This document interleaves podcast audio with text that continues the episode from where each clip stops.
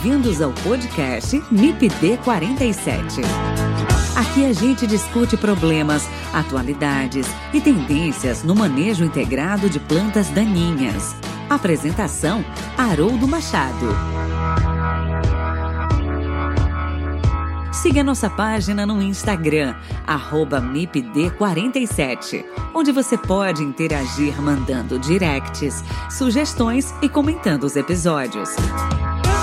Você também pode ouvir os episódios e interagir através do nosso site www.mipd47.com.br e entrar em contato pelo e-mail mipd47podcast@gmail.com.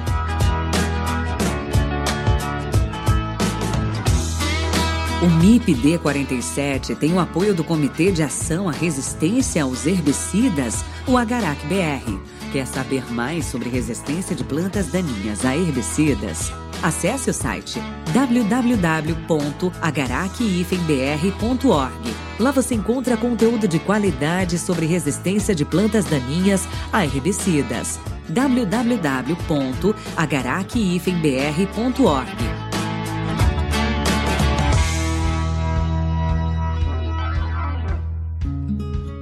Olá pessoal, tudo bem? Que bom estar com vocês novamente em mais um episódio do MIPD 47 Podcast. E nesse episódio eu converso com Matheus de Freitas Souza, professor da Universidade de Rio Verde. Nós vamos bater um papo sobre manejo de plantas daninhas no contexto da agricultura 4.0. De modo simples, a agricultura 4.0 baseia-se na possibilidade de se gerenciar a propriedade com decisões baseadas em dados e decisões tomadas pelo agricultor ou técnico de onde ele estiver e com a possibilidade de automação dos processos. No manejo de plantas daninhas, tecnologias associadas à agricultura 4.0 têm ganhado muita projeção nos últimos anos e com um potencial enorme de crescimento. E aí, quer saber mais sobre o manejo de plantas daninhas no contexto da agricultura 4.0? Fique com a gente e ouça esse episódio do MIPD 47 Podcast. Lembrando que o MIPD 47 Podcast tem o apoio da Sociedade Brasileira da Ciência das Plantas Daninhas e do Comitê de Ação à Resistência aos Herbicidas, o Agarac Brasil.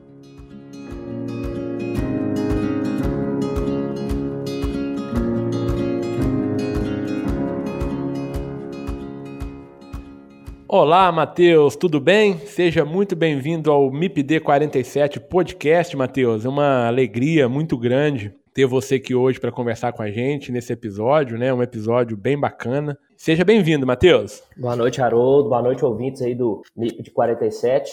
É uma satisfação estar aqui com vocês ouvi alguns podcasts, não vou falar que eu ouvia todos, senão seria mentira da minha parte, mas sempre que a gente está fazendo alguma coisa, a gente está ou trabalhando um artigo, escrevendo alguma coisa, a gente está escutando os, os, amigos né, de área conversar e realmente é uma iniciativa muito bacana, viu, Haroldo, isso que você faz, que é chamar as pessoas para conversarem sobre diversos temas. Tivemos há pouco tempo né, o próprio Guilherme, né, que hoje é meu colega de sala, meu colega de, de profissão, é, ele é o presidente do Congresso Brasileiro da Ciência de Plantas Daninhas, que será aqui em Rio Verde. Inclusive, reforço o convite a todos, né? não deixem de vir. Realmente, nós temos painéis, nós temos apresentações bem bacanas, muitos minicursos bem legais. Então, assim, primeiramente, agradeço a participação, viu, Haroldo? E no que precisar, nas dúvidas, nessa conversa aqui, fica à vontade aí para perguntar o que tiver, as dúvidas que tiverem, para a gente conversar sobre um tema que eu acho fundamental para o futuro agrônomo porque isso não mexe não só com, com, com, com agora, né? Isso vai mexer com o futuro e um futuro breve.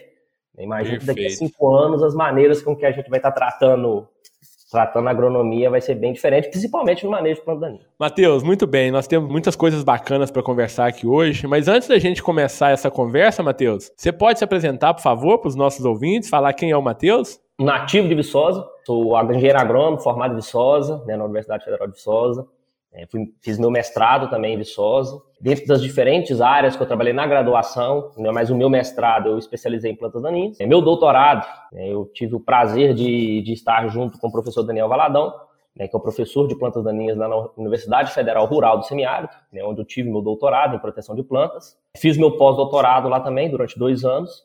E hoje eu sou professor da Universidade Rio Verde. Fui contratado no início desse ano e fico responsável com a parte de agricultura de precisão, é introdução à agronomia e metodologia científica em pesquisa na, no agronegócio. Bacana. Você é da Bela Viçosa, né, né Matheus? Viçosa faz, Bela Viçosa. É, faz parte ali da grande Canaã, né? Só, só cidades boas ali na, na zona da mata de Viçosa. Inclusive, a minha mãe é de Araponga, né? Eita. Não deixar de mencionar isso. A família do meu pai é de Viçosa, mas a minha mãe é de Araponga. Perfeito. É, faz, tudo faz parte da grande Canaã ali, da região metropolitana de Canaã. Bacana. Ô, ô Matheus, mas vamos lá, né? Dois mineirinhos aqui, temos que colocar essa prosa em dia aqui, né? Pra quem não conhece, deve estar viajando aí, né? Falando de Viçosa, de Canaã, né? Enfim. São duas cidades queridas ali na região da Zona da Mata, produtora aí de café, né? Grandes produtoras de café. A Viçosa, mais conhecida pela Universidade Federal, né? E Canaã, mais conhecido pelo café. Mas vamos lá. ô, ô Matheus, nós temos aqui hoje um, um assunto muito bacana para a gente conversar, né? Que é, é, que é o momento, né? E é, eu não, nem falo que é o futuro, eu falo que é o momento, né? A gente tem diferentes fases aí dentro da agricultura, mas hoje se fala muito em agricultura pontual 4.0, né, Matheus? E obviamente que a nossa área, que é o manejo de plantas daninhas, está também dentro dessa agricultura 4.0. Mas como a gente tem um público bem, bem eclético, eu queria que você conceituasse, que você nivelasse, né, para os nossos ouvintes, o que, que é a agricultura 4.0, Matheus? Bom, o Haroldo, é a agricultura 4.0, né? Se você olhar alguns livros mais atuais, que abordam sobre o assunto, né, elas têm algumas definições. É, umas até falam hoje que nós já vivemos na agricultura 5.0, devido a esse avanço da tecnologia. Né, a tecnologia caminha na progressão que a gente não consegue acompanhar. Quando a gente acha que a gente está tecnológico demais, a tecnologia vem lá e traz algo que realmente, no espaço de tempo muito curto, que rompe, né? Que a gente fala que aquelas tecnologias destrutivas, que, que rompem com aquilo que você imaginava que era possível, e a partir do momento ela consegue fazer mil coisas que você não esperava. Mas hoje, né, assim, a gente fala muito da agricultura 4.0, é que mais se estabelece hoje como o momento que a gente vive o futuro daqui a uns cinco anos. Ela é um termo, né, que veio cunhado da indústria 4.0, só que com algumas diferenças. Né? Porque na indústria 4.0 foi a revolução da automação no processo de formação industrial. Né? Na hora que você vai fazer qualquer produto, do exemplo lá da construção de um carro, né? quando você vê na televisão lá a construção do carro, você vê que é uma esteira, né, a gente fala uma esteira de trabalho que inúmeros braços robóticos trabalham de maneira autônoma, reconhecem espaço, tomam decisões onde a pessoa simplesmente supervisiona. É a revolução industrial 4.0 e para a agricultura, né, envolve um pouco disso, envolve também a automação, é, uso de inteligência artificial, né, uso de automação inteligente, porque existe o processo que é a automação, existe o processo da automação inteligente, que é quando a máquina passa a reconhecer, por exemplo, determinados cenários. Mas na agricultura, né, que a gente pode colocar ali como três pilares de maneira geral que se baseia, que se constrói a agricultura 4.0, nós temos a agricultura de precisão, né, inclusive né, a automação dos processos né, de fertilização em taxa variada, aplicação de defensivos em taxa variada, controle automático, né, permitiu né, a difusão da agricultura de precisão. Então, ela, eu gosto de chamar que ela começa na agricultura de precisão, só que hoje já envolve termos como internet das coisas, né, que é a capacidade de toda coisa ter internet, ser conectada a uma rede, né, não necessariamente a internet, mas uma rede, e elas se comunicam, elas trocam posições, elas trocam status, e aí elas conseguem ajustar os status né, para uma tomada de decisão, e também Big Data. Né, e essa questão da Big Data é mais envolvida para a tomada de decisões. Né, por exemplo, hoje, né, enorme, diversas plataformas né, da nossa área, eu acho que ainda não chegou, né? Ainda na planta daninha ainda a gente não usa muito para tomada de decisão a agricultura 4.0. A gente usa mais para aplicabilidade prática, que é aplicação em taxa seletiva, e eu vou contar por que chegamos nisso. Ô, Matheus, então tá, você está me falando aí do que é agricultura 4.0, né? Então são muitos termos novos aí, e a gente vai falar desses termos aí ao longo desse nosso bate-papo, né? Internet das coisas, é, machine learning, machine to machine, Big Data, enfim, muitas coisas, muitos nomes aí bem bacanas. Mas o que que veio antes da agricultura 4.0? Ou melhor, o que que, o que que foi ou o que que é a agricultura, por exemplo, 1.0, 2.0, 3.0, e em especial, né, falando do manejo de, de plantas daninhas, né? Como que foi essa evolução, essa, essa parte cronológica desses avanços aí dentro do manejo das plantas daninhas, Matheus? Então, a, agricultura 1.0, 2.0, 3.0, a gente começou a zonear ela depois do surgimento da 4.0, que é a agricultura digital. É, mas assim, a agricultura 1.0, falando de maneira bem simples e geral, porque eu acho que fica difícil encaixar só no termo de planta daninha. Eu acho mais fácil a gente encaixar a agricultura 3.0, a 4.0, mais específico com planta daninha, porque realmente a agricultura, por exemplo, 1.0 e 2.0 é uma agricultura com, com, com, características bem gerais. Por exemplo, na agricultura 1.0, o que, que a gente separa? É, nós temos ali, às vezes, se eu não me engano, até no início do século 17 ali, era uma mão de obra familiar, instrumento manual que você utilizava, né, tração animal nas operações, aquela agricultura bem de subsistência. O produtor não conseguia gerar excedentes né, para a cidade, se gerava era muito pouco. Com o avanço da Revolução Industrial, com o avanço ali do século XIX também, com o uso de fertilizantes, né, a indústria química fortalecendo também a indústria do agronegócio, teve o surgimento do motor a combustão, né, métodos científicos aplicados numa série de eventos da, dentro da agronomia, o melhoramento genético, fertilizante mineral, enfim, tudo isso né, a gente enquadra na agricultura 2.0, que permitiu ao produtor gerar muito excedente de produção, sustentando, inclusive, o processo de, de construção das cidades. Agora, a agricultura 3.0, né, ela já começa a trabalhar daqueles sistemas interligados. Né? Eu, como cheguei agora no Cerrado, né, ela começa aqui no Cerrado, principalmente com o surgimento da Embrapa, né, que expandiu né, o uso de técnicas como sistema plantio direto, é, fertilização de solo ácido, uso de técnica multidisciplinar, biotecnologia também entra dessa agricultura 3.0, que nada mais permite uma otimização dos sistemas. Na agricultura 4.0, né, hoje, a gente, além dessa otimização que a gente já construiu, a gente quer tornar cada vez mais eficiente. Por isso que começa com a agricultura de precisão, porque a agricultura de precisão fala o seguinte: eu, eu, eu sei que minha área é diferente, eu quero otimizar o uso do insumo de maneira ainda melhor do que eu uso, então como é que eu faço isso?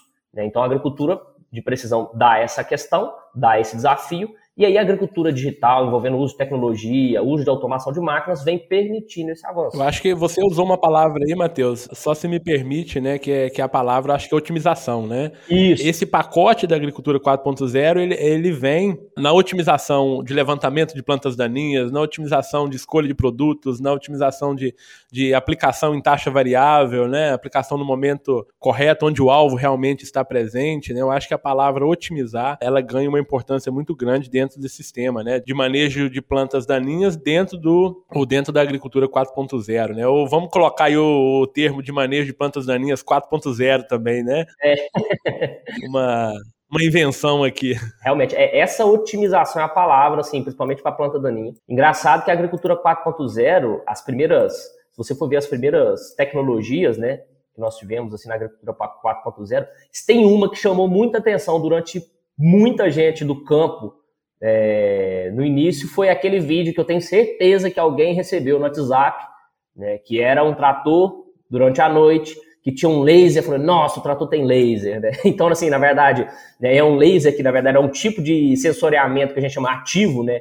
Que é um, é laser, é um feixe de luz, onde a planta, é, é, a planta é, ela é exposta a esse feixe de luz e você tem um sistema automático, inteligente, né, que capta né, a reflectância que ela recebe de volta. E aí esse sistema, né, que é um aparelho, né, um sensor, ele consegue te dizer onde tem e onde não tem planta. Né? E aí fazer aquela aplicação em taxa variada, ou seja, é, um produtor que descer com uma área, né, eu, eu cheguei aqui agora, cheguei bem no início, cheguei em setembro do ano passado, cheguei bem no início do plantio da safra da soja. Então, assim, eu chegava, olhava áreas assim onde tinha um milho e assim, é, não eram todas as áreas, não é o cenário de todos, mas no cenário ideal do produtor que faz o manejo adequado de pré-emergente, né, que eu acho que você já conversou bastante sobre isso no podcast, que era uma área que você quase não tinha vegetação, mas você precisava dessecar em alguns momentos, o produtor tinha muita área e falava, nossa, eu vou gastar isso tudo de glifosato, por exemplo, para dessecar toda essa área. Hoje ele eu tenho aqui, nós temos exemplos práticos aqui, nós temos um grupo de, de, de pesquisa aqui, um grupo associado, né, chama GAPS, é, tem um grupo de produtores que, inclusive, numa das palestras que eu falei sobre tecnologia de aplicação, há quatro semanas atrás, dando curso, dando treinamento para essas pessoas, eles têm um sistema, não vou divulgar marcas aqui para não fazer apologia a marcas, mas assim, são todas muito boas, mas que economizou para ele, por exemplo, foram 95% do uso de glifosato na dessecação, Perfeito. uma área que não tinha problema, e assim, de, de, de, de dinheiro da área foram 500 mil reais em uma aplicação. A, gente vai chegar um pouco mais à frente e falar um pouco mais disso também, né? Que esses sistemas de identificação de plantas daninhas, da presença de plantas daninhas, né? não identifica a planta daninha, a espécie, mas identifica que tem a planta, né? Muitos sensores baseados em infravermelho, né? E, e válvulas PWM também, que, que acompanham sim, sim. O, o equipamento, né, que permite essa aplicação em taxa variável, no alvo, enfim. Mas a gente vai falar um pouco mais à frente disso também, né, Matheus? Você está ouvindo o MIPD 47 com Haroldo Machado. Mas vamos lá, ô Matheus, então dentro dessa, vamos chamar agricultura 4.0, quais atividades que a gente pode realizar pensando aí no manejo de plantas daninhas, né, usando ferramentas da agricultura 4.0? Então, Haroldo, hoje, assim, se eu pudesse separar, se alguém me der essa, Ainda eu quero discutir isso também. Eu acho que isso na planta linha cabe discussão. Né? Não sou aqui realmente, eu estou realmente com mera opinião do professor Matheus, do Matheus. É, eu acho que a gente pode separar em três grandes áreas assim que você pode hoje, que você vê de maneira mais incisiva a atuação da agricultura 4.0 em planta daninha. Aplicação seletiva, a gente acabou de citar, né? a gente até falou sobre reconhecimento se tem planta ou não. Nós já estamos no passo de qual planta é. Perfeito. é. Exato. Porque aí cai no pouco do que eu trabalho, que é um pouco com. A gente vai falar, a gente vai falar, né? Então, é. então assim, isso está mudando muito rápido. Uma outra pilar é no monitoramento de espécies de físico controle. Né? Então você usa, por exemplo, mapas de. Você consegue construir mapas através de assessoramento remoto né? Drone, satélite, satélite é um pouco difícil porque você precisa de uma resolução espacial muito pequena. E às vezes o satélite, você, se você comprar, existe satélite, você compra, você consegue de, de, de resoluções até 30 centímetros, um metro. Então assim, você até consegue detectar reboleiras. E hoje nós temos empresas, né, Matheus, que fornecem né, esse sim, tipo sim, de, sim. de, dados aí para os produtores, né? Sim, sim, sim. Não, tem empresas que fornecem. Né, é um tipo né, que você pode monitorar onde elas estão e associado também com inteligência artificial e modelos de, de aprendizagem máquina, eles podem te ajudar no suporte à tomada de decisão, que é uma, um ramo que realmente é onde eu estou mais inserido dentro da agricultura digital. Né? Baseado nessa quantidade de dados que a gente consegue tirar da propriedade, o que, que é aquilo que eu posso recomendar do produtor do, do ponto de vista de manejo de plantas daninhas? Por exemplo, se um produtor faz agricultura de precisão, tem todo um mapeamento de solo, de características do solo, se eu mapeio onde estão as plantas, será que existe uma relação muito. Existe uma relação. Quais são as, as características, por exemplo, de solo? Estão mais influenciando, por exemplo, é, a ocorrência de capim amargoso, de buva em algumas regiões. Né? Será que tem um efeito da salinidade? Existe um efeito, por exemplo, de questão de, de, de declive? Existe uma, uma condição do determinado nutriente, CTC, enfim. Né? Isso é uma resposta que eu não tenho, mas são coisas que está aberta a se pesquisar. Né? Você pega todo esse conjunto de dados que o produtor tem, mais o seu sensoriamento, você começa a entender melhor a biologia das plantas. Né? Além também do sensoramento de plantas daninhas baseado em imagens. Então, nós temos alguns trabalhos, ainda está caminhando, mas que, por exemplo, com esse uso de, de, de câmeras hiperespectrais, você consegue identificar, por exemplo, é, plantas daninhas com resistência a glifosato e 2,4-D antes mesmo de você fazer um teste. Né? Assim, existe todo o teste protocolado, mas hoje você tem trabalhos, por exemplo, que com certo nível de segurança você consegue identificar. Então, assim, eu acho que assim, você pode trabalhar nessas três linhas hoje né, que mais tem se pesquisado sobre agricultura por 4.0 e plantas daninhas com essas três linhas. E, e vamos falar, Matheus, um pouco então da área onde você tem atuado, né? Você dividiu aí em três grandes áreas, né? Vamos colocar aqui. E hoje o que que você tem para dizer para gente dentro da sua área de pesquisa, né? Já com resultados que você tem aí de ensaios, experimentos e pesquisa que você tem conduzido? Assim, na minha área, né, como eu comentei no início, é, ela é mais voltada à parte de uso da inteligência artificial em tomadas de decisões. É por quê? É porque é o mais bacana? Não. É porque, infelizmente, baseado no investimento que nós temos, é o que a gente consegue fazer. Né? Por exemplo, se eu for falar de uma câmera hiperespectral, aí eu tenho que ir a partir e comprar. É 80 mil reais, 40 mil reais uma câmera hiperespectral. Ou, até então, por exemplo, no meu doutorado, a gente não tinha esse recurso para comprar e investir simplesmente numa câmera. Então, nós, limitado ao recurso que nós tínhamos, nós podemos pensar, falar, tá, como que eu posso ajudar? O que, que a gente usa hoje? O que, que vem trabalhando hoje? Né? Começou num projeto que hoje é, inclusive, um projeto de produtividade de pesquisa do professor Daniel Valadão, que nós juntos lá na UFES, nós começamos a construir, é, vindo um pouquinho da escola que eu tenho de, de formação de mestrado, né? o doutorado não foi com isso especificamente, mas o meu mestrado, minha graduação foi com isso, que é herbicida no solo. Então, assim, nós tínhamos lá, meu, meu trabalho de, de, de, conclusão de curso, meu mestrado foi feito com herbicida no solo, estudo de herbicida no solo, uso dos coeficientes de herbicida no solo para determinar a absorção. E, assim, e não só a mim, mas, assim, até meus outros orientadores, o professor Antônio Alberto, o professor Valadão, a gente sempre, a gente sempre pensava, tá, eu sempre pensava, tá, tá, eu sei que um solo tem mais absorção do que o outro, mas e aí? É, quer dizer que eu tenho que um tem que aplicar herbicida diferente, tem problemas de risco ambiental diferente? Né? Mas vamos pensar de um ponto de vista mais prático aqui para o produtor que às vezes está assistindo. Tá, se o solo tem características diferentes, eu tenho que aplicar hoje o pré-emergente, que é muito importante para o manejo de resistência, qual que é a dose que eu uso? Aí eu chego aqui no, no, no, cerrado, tem a soja que o produtor, às vezes, ele não usa um determinado herbicida porque tem medo de causar intoxicação. Porque, ah, o solo meu ele é argiloso, mas outro que fez com o solo também é argiloso, acabou causando intoxicação. Né? O próprio relato de outros professores também, aqui como Marcelo Reis, né, que nós temos uma parceria também de pesquisa desde lá da UFES. Então a ideia era o seguinte, como que a gente pode usar banco de dados, inteligência artificial para recomendar dose de herbicida? Essa é a nossa linha de pesquisa, é o nosso trabalho. E a gente vem observando, né? Eu lembro que no Congresso do Rio de Janeiro, come... nós começamos com, com, apresentando um trabalho lá Inclusive, que eu lembro que teve até um questionamento sobre, ah, mas se você acha que dá certo, por que, que nenhuma empresa ainda fez? Aí eu respondi para ele, eu não sei, porque eu também não sabia que ainda era totalmente possível. Assim, hoje eu vejo que é possível. Então nós vemos alguns resultados aqui que aquilo que a gente imaginava, ah, que, que a gente usa na bula, é o solo com muita argila e muita matéria orgânica, dose maior. E a gente viu o solo aqui, tinha muita argila, muita matéria orgânica, e a absorção dele era muito baixa. Porque tinha questão do pH, tinha questão da CTC, às vezes tem a qualidade da matéria orgânica, a qualidade da argila, enfim. Existe uma série de variáveis que interferiam na sua ação e que às vezes era isso que estava levando a gente a aplicar herbicidas em doses errôneas, assim, ou era para usar menos, estava usando mais, era para usar mais, estava usando menos. Então, nós surgimos daí, juntamos um banco de dados e nós modelamos uma rede neural para predizer a sorção, baseada em atributos do solo que o produtor já usa. Né? Nossa prerrogativa era, não vamos complicar a vida do produtor. A gente poderia simplesmente pedir ao produtor, falar, vai lá e faça uma, uma análise de sorção de cada herbicida para você usar, por exemplo, na soja ou na cana.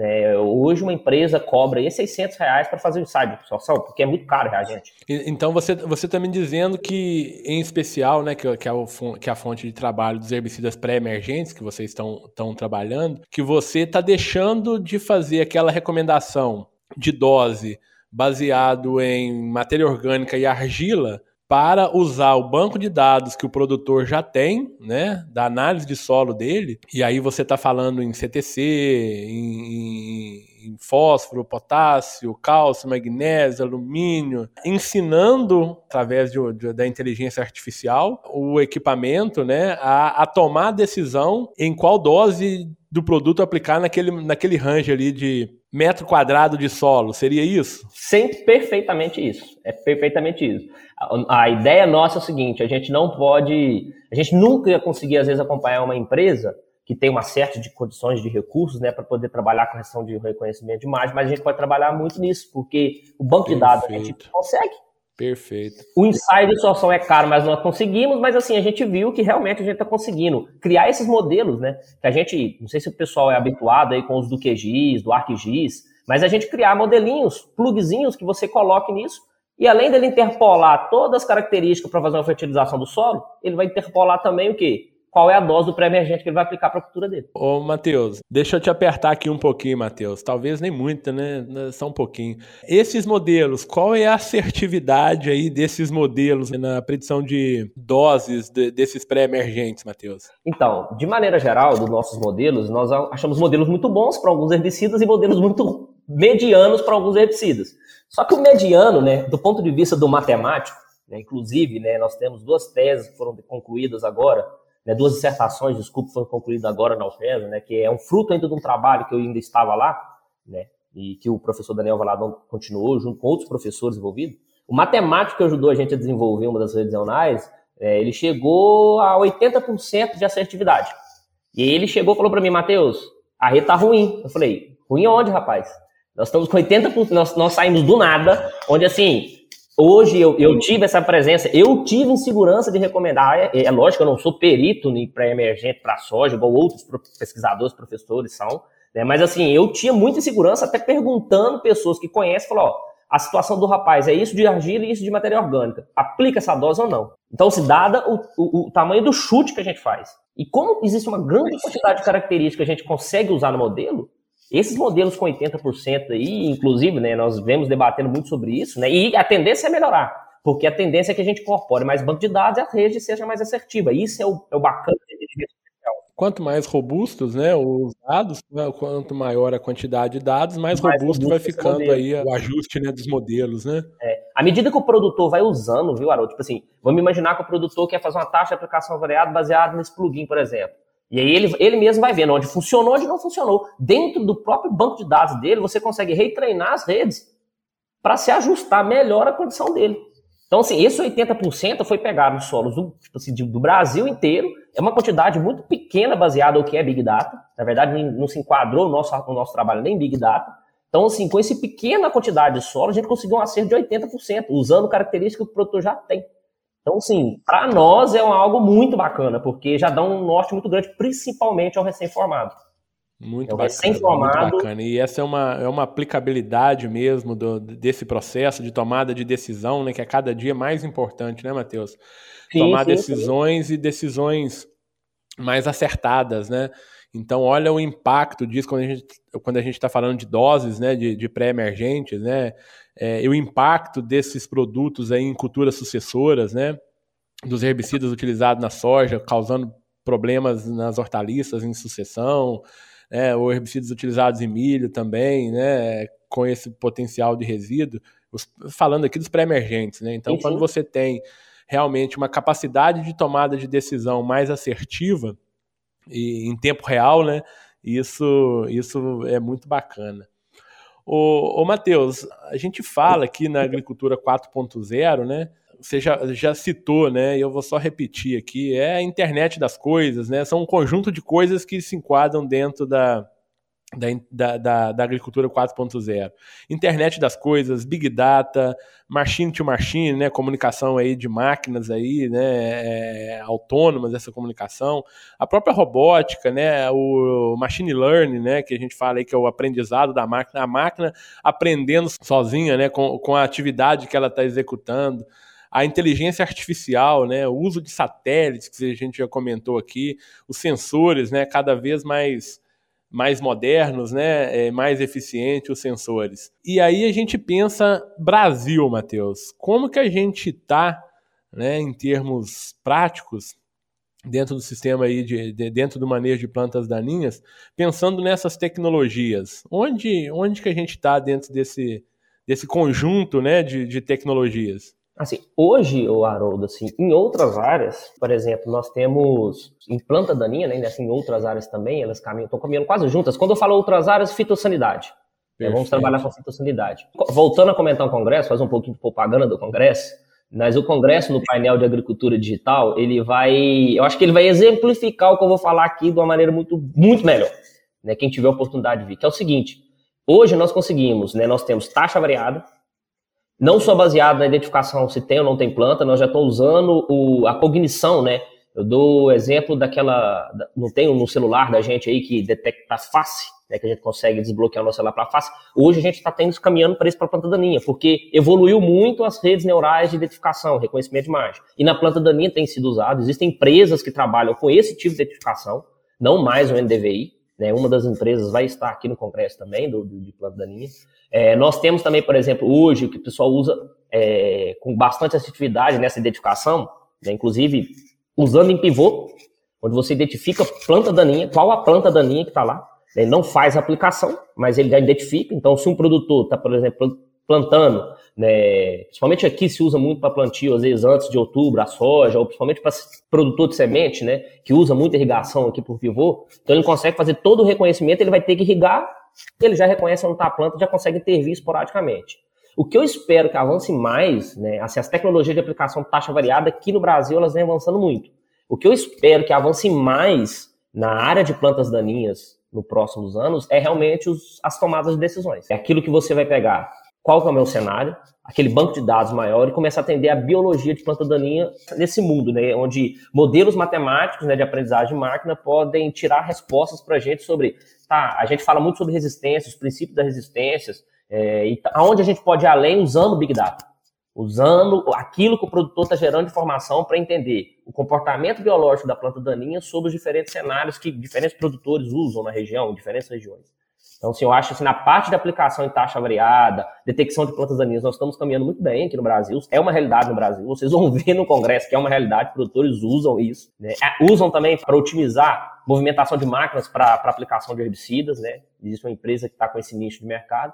O que eu espero ainda que vá avançar muito é essa parte, que ainda eu acho que inclusive cabe até inclusive para instituições públicas de pesquisa, que é entender a biologia, porque isso assim a gente precisa muito mais do esforço humano, né? Precisa de uma certa conjunto de coisas, mas precisa muito mais do esforço humano mesmo, da criatividade, do que de máquinas, de equipamentos, que realmente eleva um pouco o custo para a pesquisa básica que a gente precisa.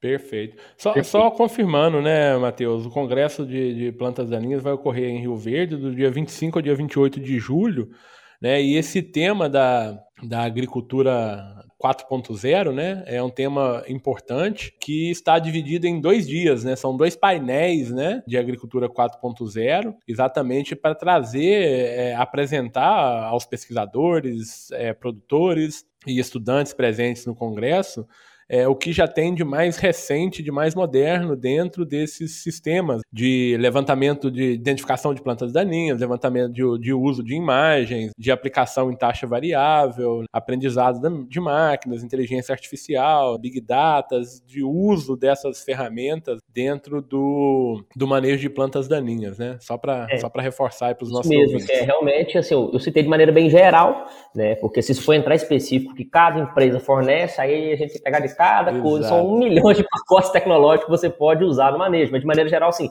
elas são voltadas a reconhecimento, tomadas de decisão, né? Para você otimizar. Realmente, é sempre a agricultura 4.0 ela trabalha com otimização de recursos. Então, para otimizar o recurso. E é, o grande interessante, né, que vai ser um painel que, é, do ponto de. A gente pode imaginar, nossa, vai chegar, são coisas lá que a gente não. Ah, não é realidade. Não, sim, são inclusive é, os dados que muitas das empresas vão apresentar são dados gerados em propriedades rurais.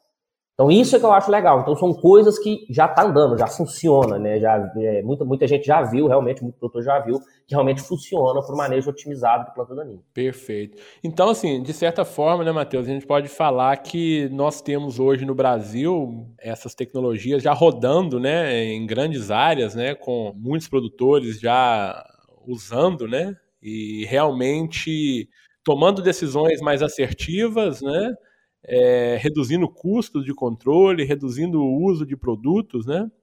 E obviamente que tem todo um lado ambiental também associado, né? Quando você usa a dose correta, né, aplicado num ponto certo, é, otimizando essa aplicação, você tem ganhos ambientais, ganhos econômicos também, né? Então são tecnologias que realmente estão sendo usadas e eu acho que tende a crescer muito aí mais né, nesse curto período de tempo aí, né? Ah, com certeza. Uma coisa que eu acho assim, a questão de tomada de custo, né? Até como citei como exemplo, né? Nós tivemos produtores aqui que de reduzir o uso de glifosato em 95% a dessecação. Isso é ambientalmente isso é espetacular. Para o produtor é óbvio, ele usa muito menos, ele gasta muito menos, ele tem muito mais lucratividade. Mas assim, ambientalmente isso é espetacular, porque é ir, é ir realmente naquilo que a gente é muito criticado. Né? Não seremos hipócritas de falar que a gente não é criticado pelo uso de defensivo. A gente, né, o agrônomo tem uma responsabilidade muito grande em saber recomendar, né, de seguir todas as diretrizes. E agora a agricultura 4.0, né, um conjunto enorme de pessoas, de empresas envolvidas, aí mostra, olha, a gente consegue usar e a gente está conseguindo usar uma quantidade quase que precisa no ponto onde realmente precisa.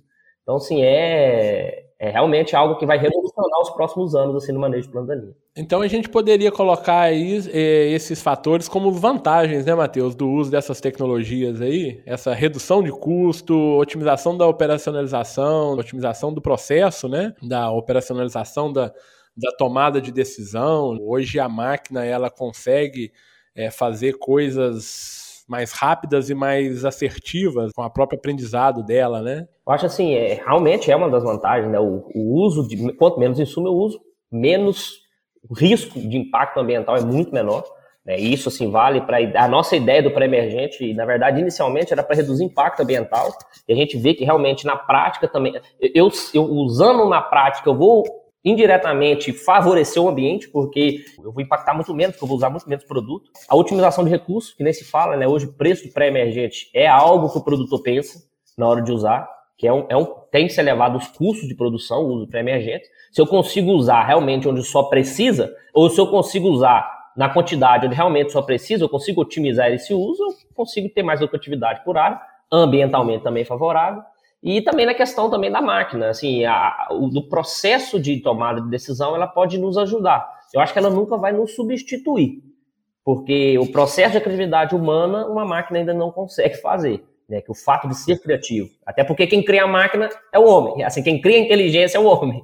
Mas assim, ela consegue, né, o cérebro humano é espetacular do ponto de vista de criatividade, mas a máquina, como você passa para ela diretrizes específicas, por exemplo, aí eu quero que você pegue toda essa análise solo e tire para mim a melhor interpretação para um cenário, por exemplo, sua ação de herbicida. Ela consegue fazer melhor do que, do que o homem, assim, né? Mas é sempre preciso do homem por trás para treinar. Então, realmente, assim, são vantagens que você tem do uso da agricultura 4.0. O MIPD 47 tem o apoio da Sociedade Brasileira da Ciência das Plantas Daninhas. Se você quiser conhecer um pouco mais sobre a SBC PD, visite o site www.sbcpd.org.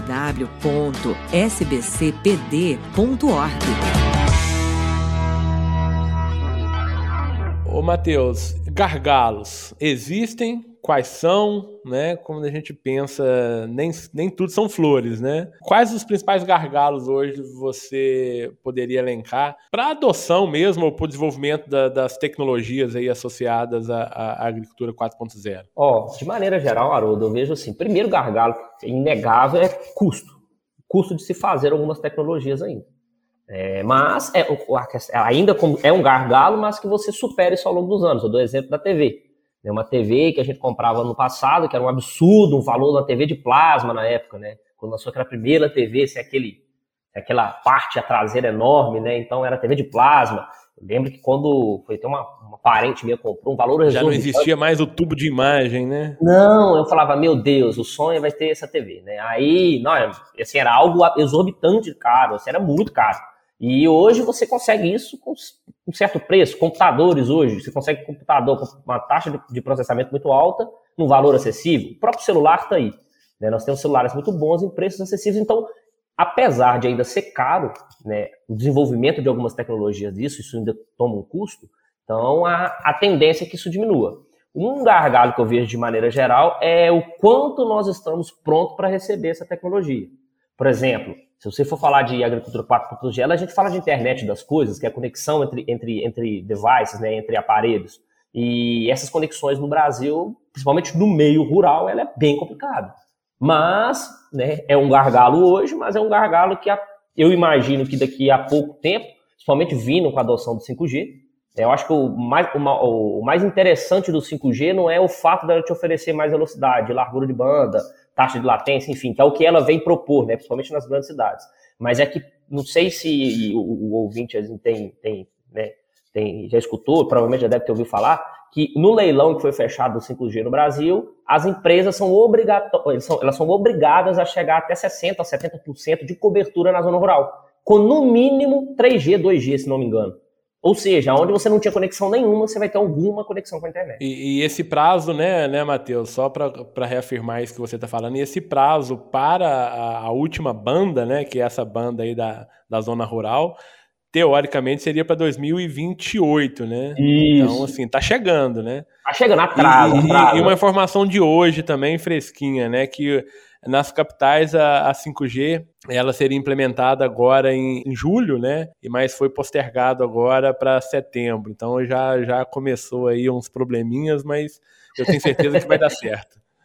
Não, tem que dar certo. Mas assim, mas, é, mas é, é, o que precisa. Se a gente falar de agricultura 4.0 e não tiver conexão, assim, é, realmente fica muito limitado o que você pode fazer. A gente consegue fazer muito usando sistemas offline, consegue. Mas o ideal, né? O, vamos imaginar, tudo aquilo o pendrive que já não vale mais a pena, né, Matheus? Você é... gera um mapa, faz um mapa de, de infestação de planta daninha, você tem que salvar aqui num pendrive para depois levar para um outro equipamento que vai aplicar. Não, tem todo um processo e assim, E algumas, algumas existem diferenças na, no, nos implementos, aí tem todo um processo de software, de peso de arquivo, tipo de arquivo, enfim, mas assim, isso se consegue superar. E são muitos dados, né? A gente tá falando de Big Data, são isso, né? Como armazenar é. esse tanto de dados, né, né Matheus? Hoje é um dos grandes né? gargalos né? é esse armazenamento e transporte de dados mesmo, né? Justamente. Então, assim, se a gente não, assim, não, a tendência é que vai, vai evoluir, a gente tem que ser otimista nesse ponto.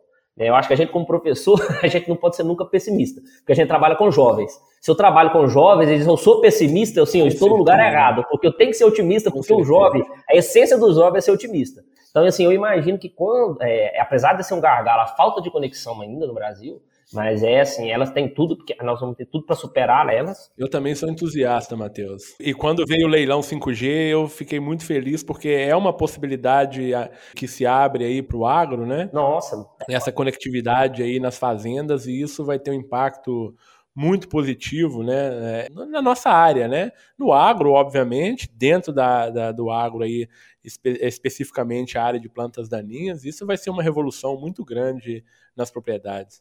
Sim, sim. É, volto a comentar, né? Realmente que as empresas vão somente mostrar no Congresso, que, vem mostra, que vão mostrar né, a, a aplicabilidade prática, porque a gente conversou aqui hoje. Tudo depende um pouco dessa conexão. Né? E assim, a gente limitar, a gente consegue fazer coisas do jeito que a gente está hoje, só que assim é muito limitado o, o, avanço que nós podemos ter quando a gente expandir essa conexão, 5G, Perfeito. 3G, que seja 2G de propriedades muito longe né, da cidade. Então, assim, isso vai otimizar, as máquinas vão poder, a gente vai poder tro trocar informação de maneira muito mais rápida. Aí cai naquilo que a gente conversou sobre tomada de decisão, de entender coisas que a gente não entende, deixa a máquina ajudar a gente a entender algumas coisas que a gente não está conseguindo abstrair. Então, acho que, que vai ser fundamental no processo de evolução. Ô, Matheus, como que está o mercado hoje de equipamento, né? Vamos colocar equipamentos, sensores, software, né? Empresa prestadora de serviço nessa área digital aqui no manejo de plantas daninhas. Você já falou aí que várias empresas estarão no Congresso apresentando ali tecnologias, um pouco de resultado de pesquisas que elas fazem e apresentando a si próprias, né? Como que tem esse mercado aí hoje? Então, Haroldo, hoje é o seguinte, se a gente for pensar do ponto de vista como se evolui essas empresas ligadas ao AGTEC que a gente fala, né, que são empresas ligadas à agricultura digital, ligadas, assim, isso obviamente inclui planta daninha. Hoje é, nós tivemos uma mudança, porque existem as grandes empresas, as grandes multinacionais, elas ainda são muito fortes, só que nós temos um número muito crescente do que a gente chama, né, famoso, as famosas startups, que são iniciativas, são empresas menores que gera uma grande quantidade de tecnologia destrutiva, certo? Então, assim, isso que eu acho bacana. Então, por exemplo, hoje, por exemplo, o produtor não precisa ter um autopropelido de última geração para poder fazer uma aplicação de tecnologia variada. Hoje, ele consegue, de uma outra empresa, o fato não é que ela era menor, mas a outra empresa ela é especialista a fornecer, por exemplo, sensores de detecção de plantas, com sistemas de aplicação de taxa variada, o computador de bordo, um pulverizador de arraste. É, inclusive, então, assim, você consegue montar isso num quadriciclo, por exemplo. E o bacana da agricultura 4.0 também é que permite com que outras instituições, também, por exemplo, públicas menores, gerem tecnologias para que se use na agricultura 4.0 de manejo de daninha. Se eu não me engano, né, para não falar às vezes muita bobagem, né, às vezes eu posso errar o lugar, mas eu acho que é isso mesmo, acho que é na Austrália. Né, eu vi um estudante de doutorado na postagem no Twitter que ele, o grupo lá, eles fizeram uma aplicação em taxa variada com, em Python, com linguagem toda aberta, sensores baratos, usando uma placa Arduino, que é uma, é uma placa que processa, que é um, usa para controlar aplicações, montado numa caminhonete. Então, assim, algo muito simples, muito barato que você consegue colocar para aplicação seletiva. Que é, apesar, ah, mas Matheus, isso é, sim, é, né, que é simples, né? Eu acho uma, baita de uma oportunidade. Mas, assim, hoje é facilmente difundido, mas você consegue colocar em qualquer lugar, qualquer implemento. Então, assim, eu acho que as empresas, de maneira geral, né, como é que elas trabalham vendendo esse software, assim, existem muitas empresas pequenas gerando pequenas, assim, tampando pequenos desafios que existem no, no manejo de planta daninha. É uma que oferece a solução de detecção de plantas, a outra oferece solução de sensor, né, um sensor que você consegue captar mais imagens no, no, no espectro, numa maior resolução, uma maneira mais rápida. Então, assim, eu acho que são várias empresas, além das grandes, mas várias empresas menores, construindo soluções né? Que aí as empresas ou vão adquirindo, vão construindo, colocando no pacote para chegar nesse, na aplicação de taxa variada, na, no monitoramento de planta daninha, né? É, inclusive monitoramento de resistência baseado em câmera espectral, né? Hoje nós temos, não em prática, mas Exato. nós já temos isso sendo encaminhado, né? Já temos isso sendo pesquisado Exato. e com bons resultados. E tem uma molecada nova aí trabalhando muito com isso, né? Com essa parte tecnológica, né? Isso é bacana. Então, é, muitas startups que você, que você comentou aqui sendo, sendo, criadas aí por esses recém-formados, né? Recém-mestres, recém-doutores, uma molecada nova aí trazendo muita, muita novidade, né? Dentro da nossa área de controle de plantas daninhas. E isso é bacana, muito bacana. Muito empreendedorismo aí, muitos empreendedores, né? é, realmente apresentando soluções muito bacanas que vêm é, nesse sentido, né, de agregar, agregar valor a, ao controle de plantas daninhas, né, o manejo de plantas daninhas, tendo uma correta identificação de alvo, né, onde aplicar, não aplicar mais herbicidas em solo exposto, né, só realmente onde tem a planta daninha, doses variáveis, né, podendo aplicar uma dose mais baixa, onde você tem uma pressão de plantas daninhas menores, uma dose mais elevada em outra situação, né? Isso favorece muito custo de controle, custo operacional, redução de doses, redução de, de potencial impacto negativo, né? De residual, de resíduo, enfim. É, essa agricultura 4.0, esses pacotes né, dentro da agricultura 4.0 realmente são pacotes muito, import, muito importantes né, que vêm para somar é, é, dentro do manejo de plantas daninhas. Ô, ô Matheus, mas não tem como, a gente falou aqui da parte de, de, de softwares, de, de, máquinas, né, de hardware, e, e, vamos falar no profissional, né? Por trás disso tudo tem um, um engenheiro agrônomo, um matemático, mas vamos falar só dos agrônomos aqui, que é que está mais próximos, é, eles estão mais próximos da gente, né? Qual que é o perfil desse profissional para atuar nessa área de tecnologia, Matheus? Então, Haroldo, assim, quem gosta da área tecnológica de maneira geral, né, sai um pouco na frente, porque por afinidade, né, Haroldo? Tudo que a gente trabalha com um pouco que a gente gosta de alguma área, a gente acaba aprendendo um pouco mais, pouco, um pouco tipo, vamos, com esforço menor de uma maneira mais simples, né? Então, assim, gostar um pouco do, do meio digital, né? Quando eu falo meio digital, viu, gente? Assim, além do Instagram, de plataformas de redes sociais, é do meio digital mesmo, entender como funciona o sistema, né? entender como funciona o aplicativo, qual que é a base dele, por que, que ele quer fazer isso, por que, que ele está fazendo aquilo, de onde que ele está tirando essa, essa, essa, essa conclusão, né? Então é importante que ele se, que ele se ele integre um pouco mais nessas áreas. O que eu recomendo muito, principalmente eu estou ministrando aula para os alunos da introdução à agronomia, né, que são alunos que recém chegam na faculdade, né? Então, uma das, das minhas obrigações é passar para eles o que esperam, né? E assim, o que eu recomendo a eles, o que façam, assim, é que realmente busquem ler sobre agricultura digital, né? Sobre como funciona esse sistema de tomada de decisão, né? Qual que é o próximo passo desses sistemas de software na gestão de propriedades rurais, que a gente fala, chama hoje muito de smart farms, né, que são as, as fazendas inteligentes, leiam um pouco sobre o assunto, para que quando nessas plataformas que hoje já se usam e vão utilizar cada vez mais né, sistemas, sistemas operacionais, softwares por trás disso, né, para que você sofra menos quando poder utilizar. E infelizmente hoje o agrônomo ele vai ter que saber mexer com essa plataforma. Não criar. Eu falo assim, não quer dizer que você tem que aprender a criar uma rede neural, não. Mas você tem que saber mexer, entender o que, que ele te dá dando resposta.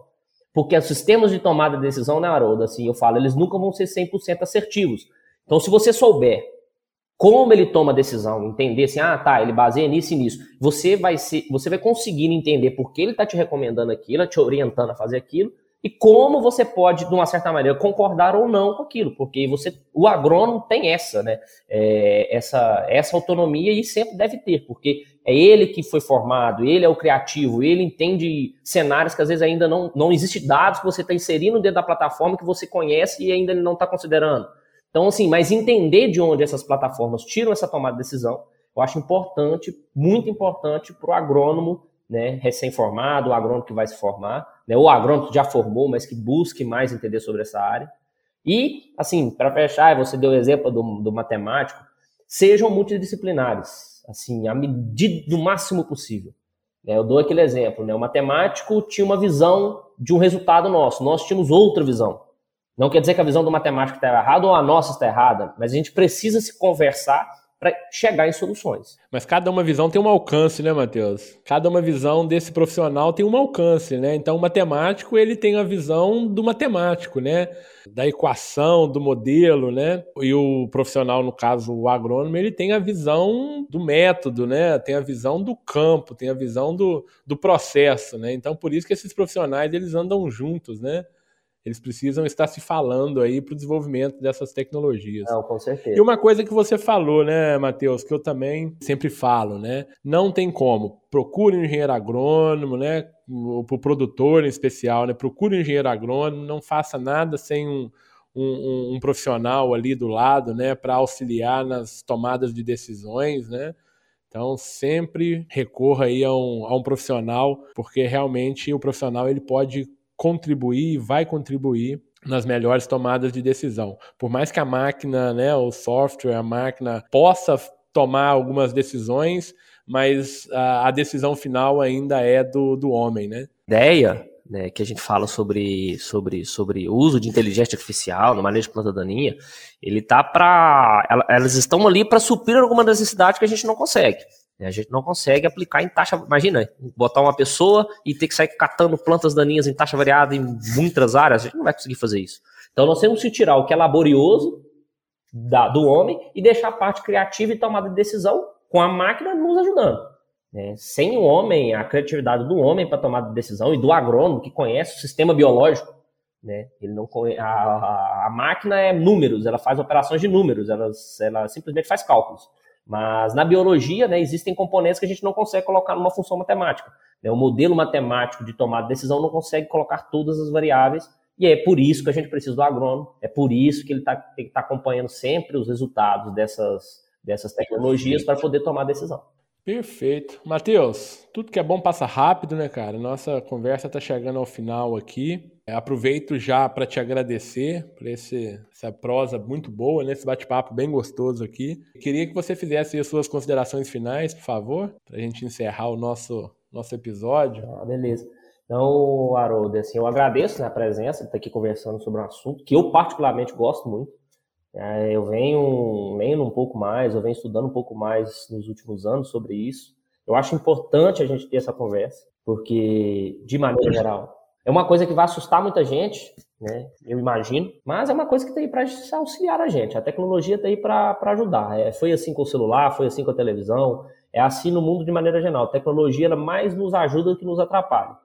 Então, eu acho importante a gente conversar um pouquinho sobre esse tema. Eu ainda estou começando na área, estou engatinhando na área. Eu assim, comecei ontem, então assim, o que eu acho vai ser, o que eu acho que é mais legal é que a gente tem esse espaço para debater. Que eu, se um aluno da graduação estiver escutando a gente aqui, ou se tiver alguém com mestrado, poxa, que legal, eu estou querendo trabalhar com isso. Então, se a pessoa teve essa ideia ou teve essa iniciativa, nesse bate-papo, para mim, é o que é o valeu o bate-papo porque a gente precisa de mais pessoas na área. Assim, a gente, só o Matheus, só o Haroldo, só a empresa X, a empresa A, não vai desenvolver as soluções que a gente precisa. Realmente a gente vai precisar de um grande, tipo assim, de um movimento bem grande de pessoas trabalhando na área, discutindo até, até onde também nós podemos ir com certas tecnologias, né? Então, assim, é realmente né, é importante essa discussão e espero que mais pessoas sejam envolvidas por esse, por, esse, por essa área aí e no que precisar, a gente está de portas abertas aqui para dialogar, para conversar, propor ideias de trabalho, né? Porque realmente é uma área que me fascina muito. ok, Matheus, novamente, tá? Muito obrigado por esse por aceitar o convite aqui para a gente bater esse papo né, no, no MIPD 47, nesse tema que é muito importante dentro do manejo das plantas daninhas. Tá? Muito obrigado mesmo.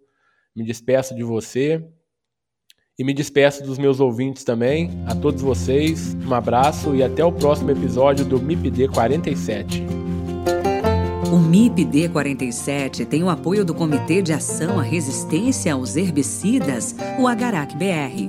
Quer saber mais sobre resistência de plantas daninhas a herbicidas? Acesse o site www.agaracifembr.org. Lá você encontra conteúdo de qualidade sobre resistência de plantas daninhas a herbicidas. www.agaracifembr.org. você gostou desse episódio, compartilhe no Instagram marcando o arroba MIPD47. Se quiser enviar sugestões, o e-mail é o mipd47podcast@gmail.com. Ouça também os outros episódios em www.mipd47.com.br. Siga o MIPD47 na sua plataforma de podcasts preferida e também no nosso Instagram, o arroba MIPD47.